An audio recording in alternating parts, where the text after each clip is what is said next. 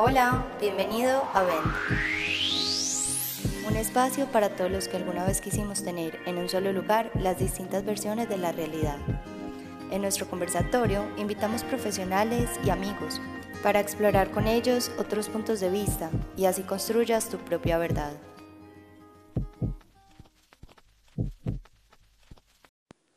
Hola, bienvenidos a este episodio. Hoy tenemos como invitado al doctor Carlos Bustamante y con él vamos a conversar un poco sobre la osteopatía. Él nos va a enseñar sobre el inicio de esta disciplina en la historia de la medicina y además vamos a hablar sobre diferentes teorías sobre el movimiento del cráneo como base terapéutica. Además, nos damos cuenta cómo desde sus orígenes esta disciplina siempre ha estado relacionada con la espiritualidad del ser humano y cómo esto es el pilar fundamental para un proceso de sanación desde la mirada del doctor Carlos. Me encantaría entonces darle la bienvenida a nuestro invitado y que como siempre sea él el que nos cuente un poco de su historia y de el camino que recorrió para llegar ahora a usar la osteopatía como base terapéutica con sus pacientes. Entonces, Carlos, bienvenido a este episodio y bueno, cuéntanos un poco de ti. Hola Diana. Bueno, eh, yo soy médico egresado de la Universidad Javeriana, maestría en la Universidad Nacional de Colombia de osteopatía. Eh, actualmente estoy haciendo otra maestría en medicina neural terapéutica. Y el principal motivo por el cual inicié a estudiar medicina era porque me preguntaba por qué las personas sufren. O sea, por qué hay tanto dolor, tanto sufrimiento, tanta enfermedad. Y desde lo pequeño que es uno, desde el, como uno como ser humano frente a la inmensidad de la creación y del creador, pues es una pequeña e ínfima gota en medio de este mar maravilloso. Y me preguntaba, bueno, y yo como una gota, ¿qué puedo hacer por tantas personas? Eh, especialmente porque en ese momento mi, mamá, eh, ella sufría un dolor de, cadera que la incapacitó y la, la postró en cama. Esa Ese dolor de cadera era por una displasia de cadera que se le desgastó tempranamente la articulación y el roce entre los huesos pues hacía que el dolor fuera tan insoportable que tuvo que postrarse. Y yo me acuerdo tanto de una escena de ella con tanto dolor acostada en cama y después la veo caminando. Y eso fue para mí una experiencia maravillosa, porque después de ver tanto sufrimiento y tanta limitación como una intervención médica podía aliviar y volver a la persona a una calidad de vida y, y como a tener actividad. Ahí fue como una inspiración, como empecé a, iniciar la carrera en medicina. Eh, posteriormente, desde la perspectiva o el enfoque que nos dan en las escuelas de medicina, eh, es un pensamiento muy científico, pero poco humanista. No tiene tan en cuenta el, a la persona como tal, sino un diagnóstico y el tratamiento específico para ese diagnóstico. Entonces uno como que tiende a deshumanizarse, a no ver a la persona, sino al diagnóstico que hay en la persona y empezar tratamientos para el diagnóstico. Eh, eso fue durante un tiempo. Sentí una gran frustración eh, al ver que había muchas limitaciones. Si bien es cierto, hay herramientas muy buenas que ayudan a muchas personas. Eh, por ejemplo, en el manejo del dolor crónico, lo que es la medicina alópata o la medicina que ofrece la EPS tiene muy pocas herramientas terapéuticas y pues la limitación en, los resultados es evidente. Ahí fue cuando comencé a buscar y eh, en ese camino pues pasé por muchas eh, partes. Hubo un momento en el cual me hablaban que los huesos del cráneo tenían movimiento y que uno podía moldear los huesos del cráneo. Y que no solamente los huesos del cráneo, sino literalmente osteopatía. Es una ciencia, un arte, que el cuerpo humano es, es barro y el osteópata es alfarero. O sea, con las manos es una terapia manual. Uno usa todo el tiempo las manos las manos son los ojos, las manos son la medicina, las pastillas.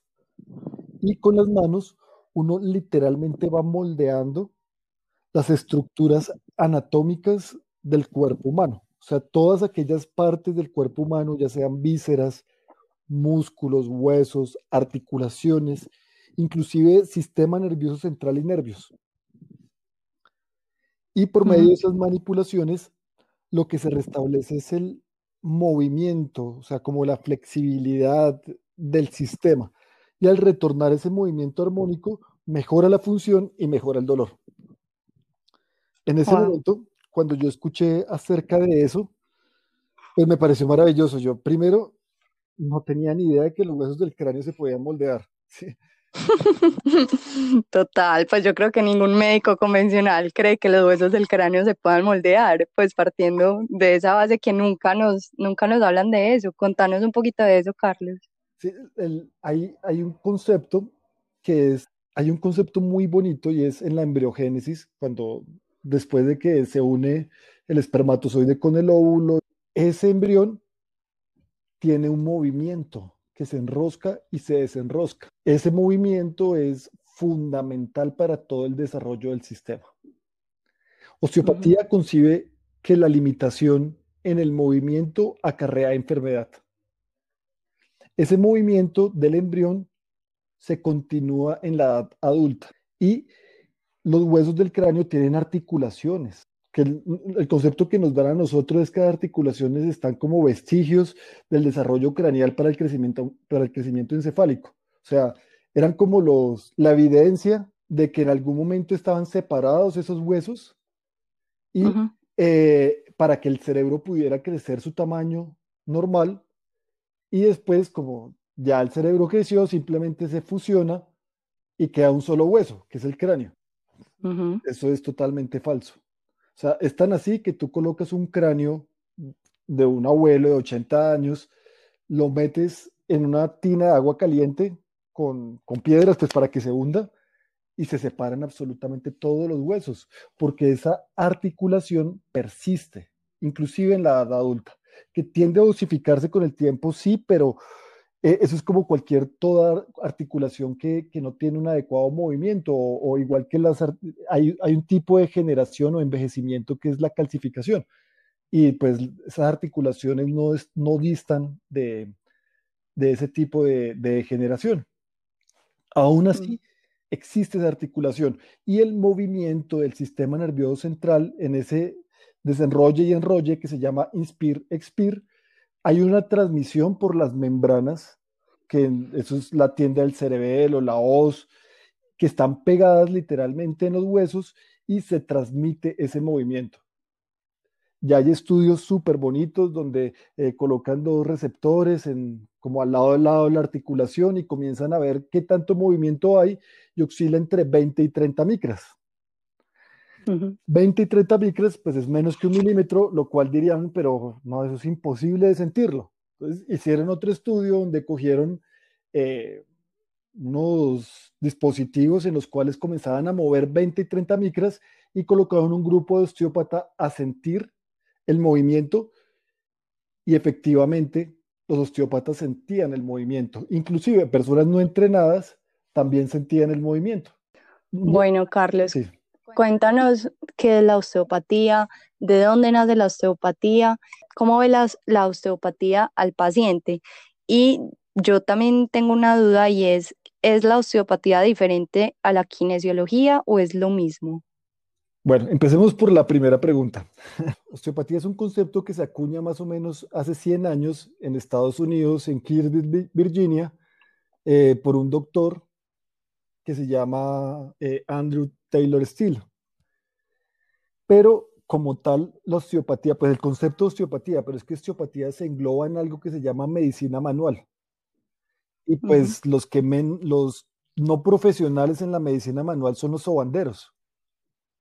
Y los médicos hemos manejado medicina manual, tú lees Hipócrates, eh, Avicena, Paracelso, eh, todos los, eh, pioneros en medicina usaban medicina manual, que posteriormente hubo una época eh, en la cual hubo un pico horrible de tuberculosis, no me acuerdo exactamente, si mal no estoy es como en 1500, 1600, y ese pico horrible de tuberculosis afectaba a, los, a las vértebras que llamaba el mal de poto.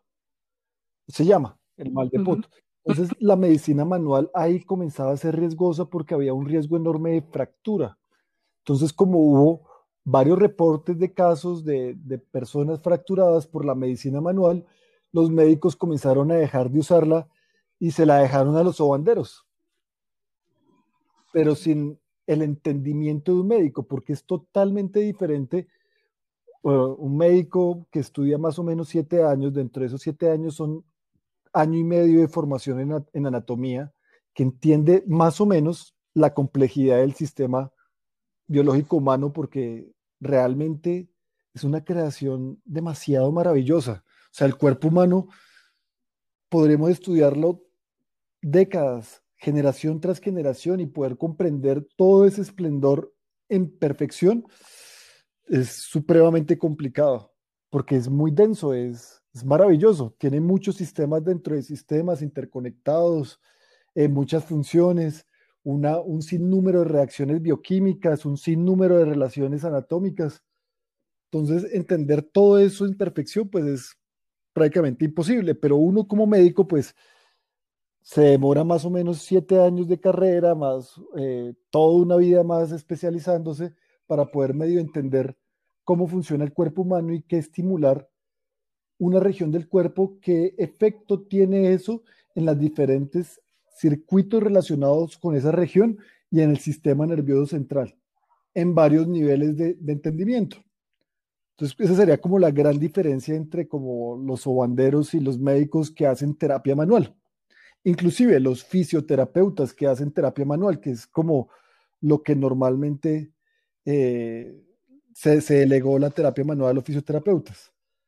Entonces, ese concepto de osteopatía nace en, en, Estados Unidos basándose en un principio filosófico osteopático y de ahí se desprende todo el concepto de osteopatía y de, ahí es que nosotros nos paramos a ver al paciente. Y es que entendemos que el cuerpo humano es una creación perfecta de Dios. Eso me parece a mí algo maravilloso porque no conozco ninguna otra perspectiva médica que de entrada comienza a decir como principio filosófico en el cual se sustenta toda la ciencia que el ser humano es una creación de Dios. Perfecta. Y que está regida por leyes naturales que son absolutas en el mundo animal y que esas leyes naturales determinan el bienestar o la enfermedad. Y lo que hace el osteópata es recurrir a recursos internos que el mismo cuerpo tiene adentro y en su inmensa sabiduría Dios dejó los recursos de sanidad dentro del mismo cuerpo.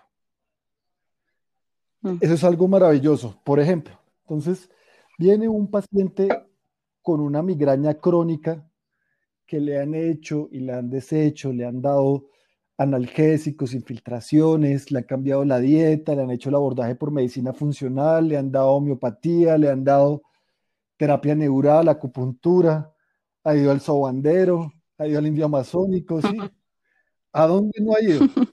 Pero cae en las manos de un osteópata. Entonces el osteópata comienza y ve al ser humano como, primero no ve a la enfermedad, ve a Pedro, a Juan, y desde el amor procura entender cuál es la causa raíz del problema de Juan, o sea, qué es lo que a Juan le está causando esa enfermedad, dónde está el problema. Y nosotros observamos por medio de las manos.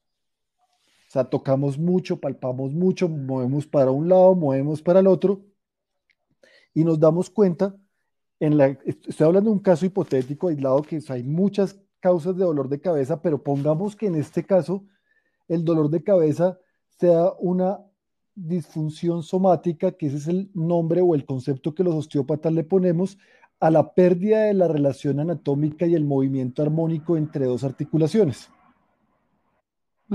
Y esa disfunción somática la tiene preciso entre la base del cráneo, o sea, que es el occipucio, y la primera vértebra cervical. Y tiene una pequeña mala alineación de 1, 2, 3 milímetros.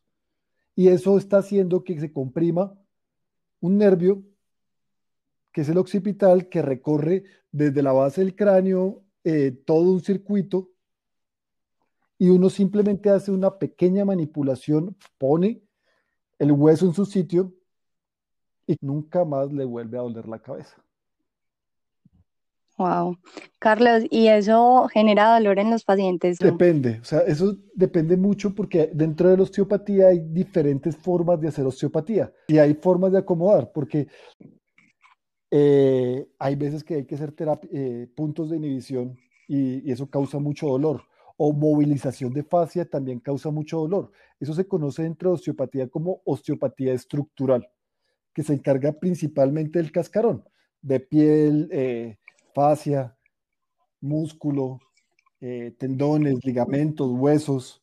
Y hay una reacción común, que es cuando uno acomoda una estructura que lleva años chueca, eh, hay una inflamación secundaria. O sea, tiende a exacerbarse el dolor y a presentar dolor eh, los primeros tres días después de la terapia.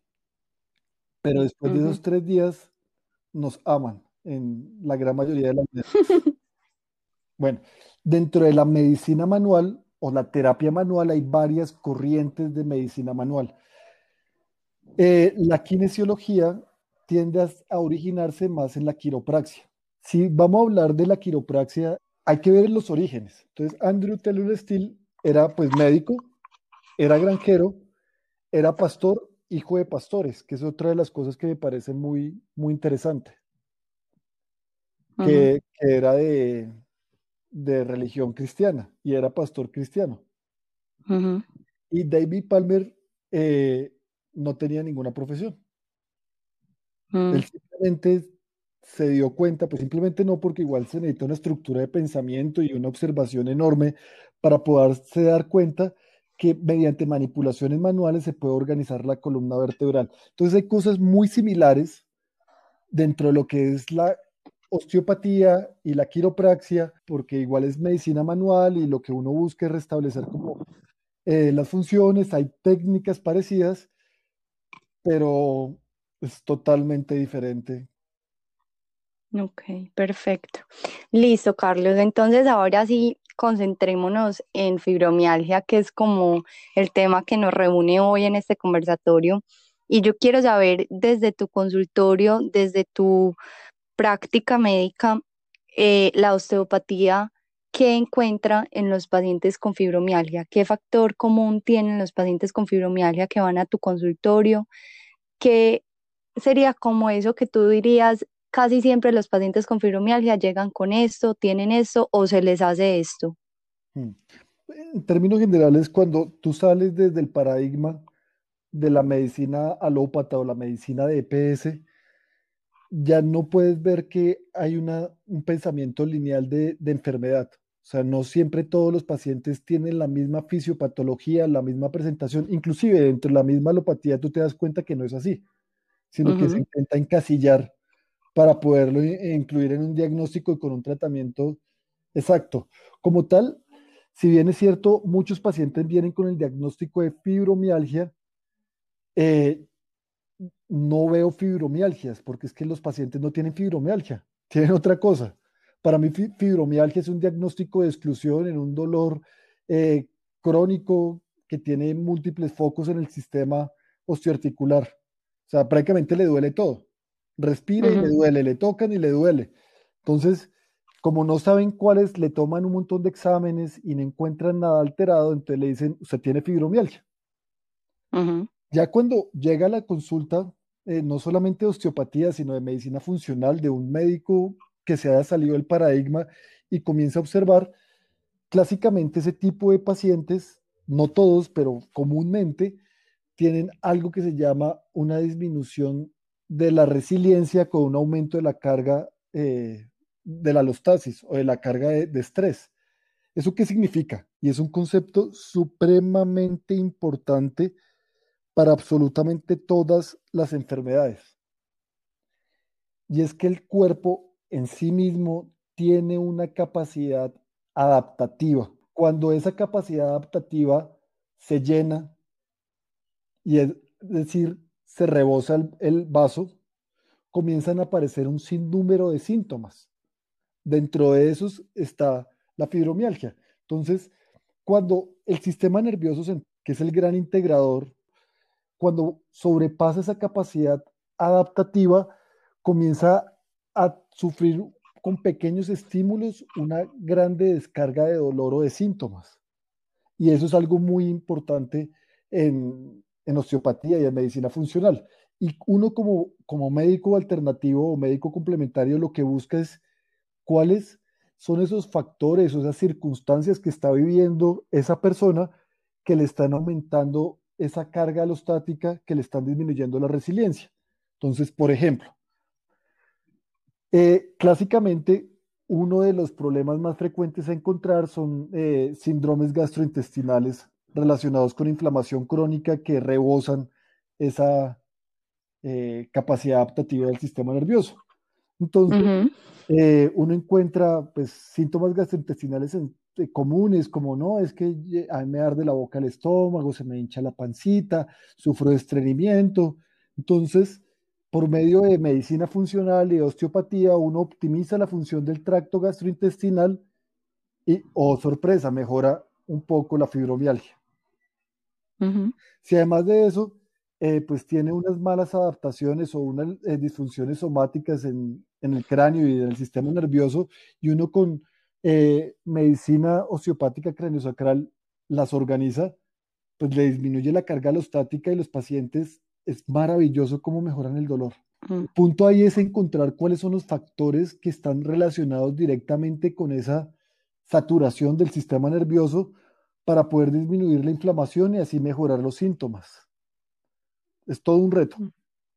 desde mi entendimiento, una de como las cargas más fuertes que tienen las, esas enfermedades como la, la fibromialgia son unas emociones trancadas sea, eso es, como una de las causas más frecuentes por las cuales el sistema rebosa y causa tanto síntoma y tanto dolor. Respecto a las emociones, pues hay muchas herramientas terapéuticas pueden llegar a, mejorar esas emociones. Pero desde mi experiencia, después de haber sentido mucho dolor yo mismo y haber pasado también por una cantidad de médicos, eh, entendí que entre más se restablezca la comunicación, con lo que la persona concibe como Dios o el creador o el que lo hizo y comienza ese diálogo directo, es como la herramienta más maravillosa para poder modular emociones y poder obtener un mayor éxito. O sea, la espiritualidad es la clave del éxito de todas las enfermedades y de todo el bienestar. O sea, de cualquier cosa que uno emprenda, la comunicación con Dios es supremamente importante. Eh, por otra parte, ya a nivel físico, pues entender que nosotros dependemos mucho de lo que nos alimentamos. Lo que observamos en las noticias o en las telenovelas es lo que nos alimentamos, lo que se aplica sobre la piel es lo que nos alimentamos, pero sobre todo es muy importante lo que comemos, o sea, el, alimento, la comida es fundamental para, para poder como restablecer la función y mantenerse saludable.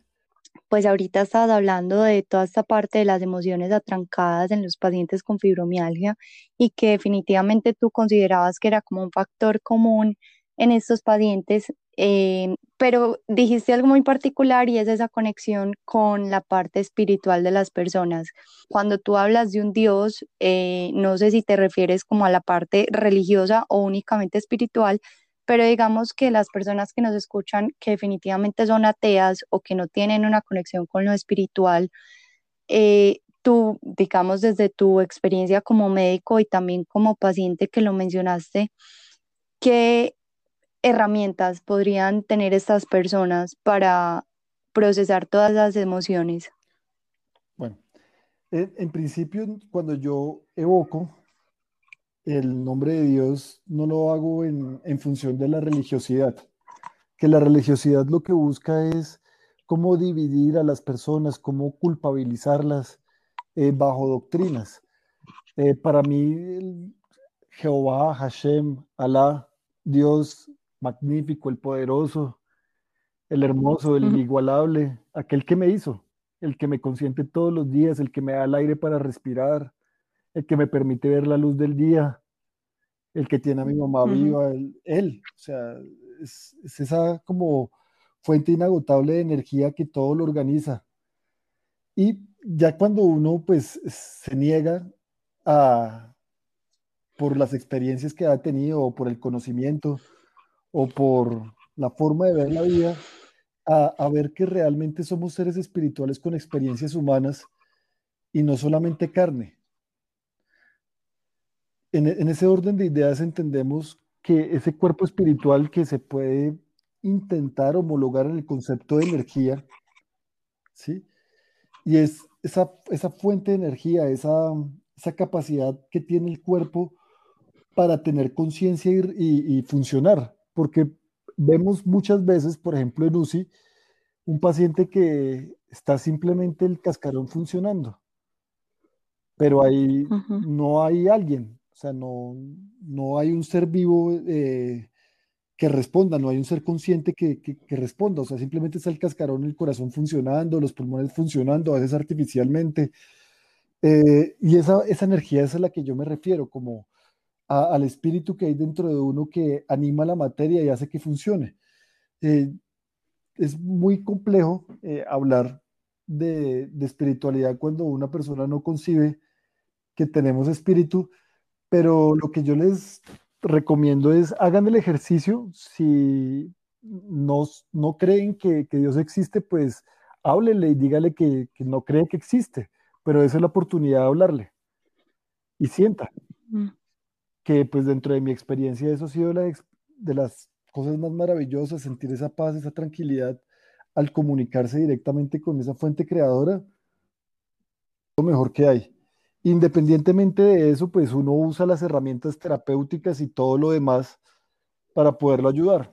Igual ya hay ciertas pruebas eh, físicas donde se ven como esos campos electromagnéticos que organizan las estructuras anatómicas. O sea, ya hay ciertas eh, dentro del abordaje médico. Por ejemplo, hay un estudio súper bonito eh, de los pacientes que tienen esa red de apoyo espiritual, o sea, que, que oran y que oran por ellos, eh, tienen mejores resultados clínicos. Y ya hay varios estudios clínicos que lo demuestran. Entonces será, dirán los, algunos científicos el efecto placebo o, lo que quieran, pero funciona. Lo importante es que si funciona, pues hay que usarlo. Sí, total. Yo creo que se nos acaba el tiempo, pero eh, mil gracias por habernos sacado este espacio, por habernos contado un poco de tu perspectiva en toda la parte de osteopatía, en toda la parte de espiritualidad, en toda la parte del enfoque holístico del paciente y de fibromialgia. Entonces, te agradecemos por haber estado acá con nosotros compartiendo tus conocimientos y por acá en Vent siempre serás bienvenido. Vale, muchas gracias. Y por último, también me gustaría darte las gracias a ti que escuchaste este episodio. Si te gustó y conoces a alguna persona que pueda servirle, te invitamos a que lo compartas. Si quieres estar pendiente de nuestros nuevos conversatorios y todas las perspectivas que traemos para ti, Síguenos en Instagram como arroba vent.dp.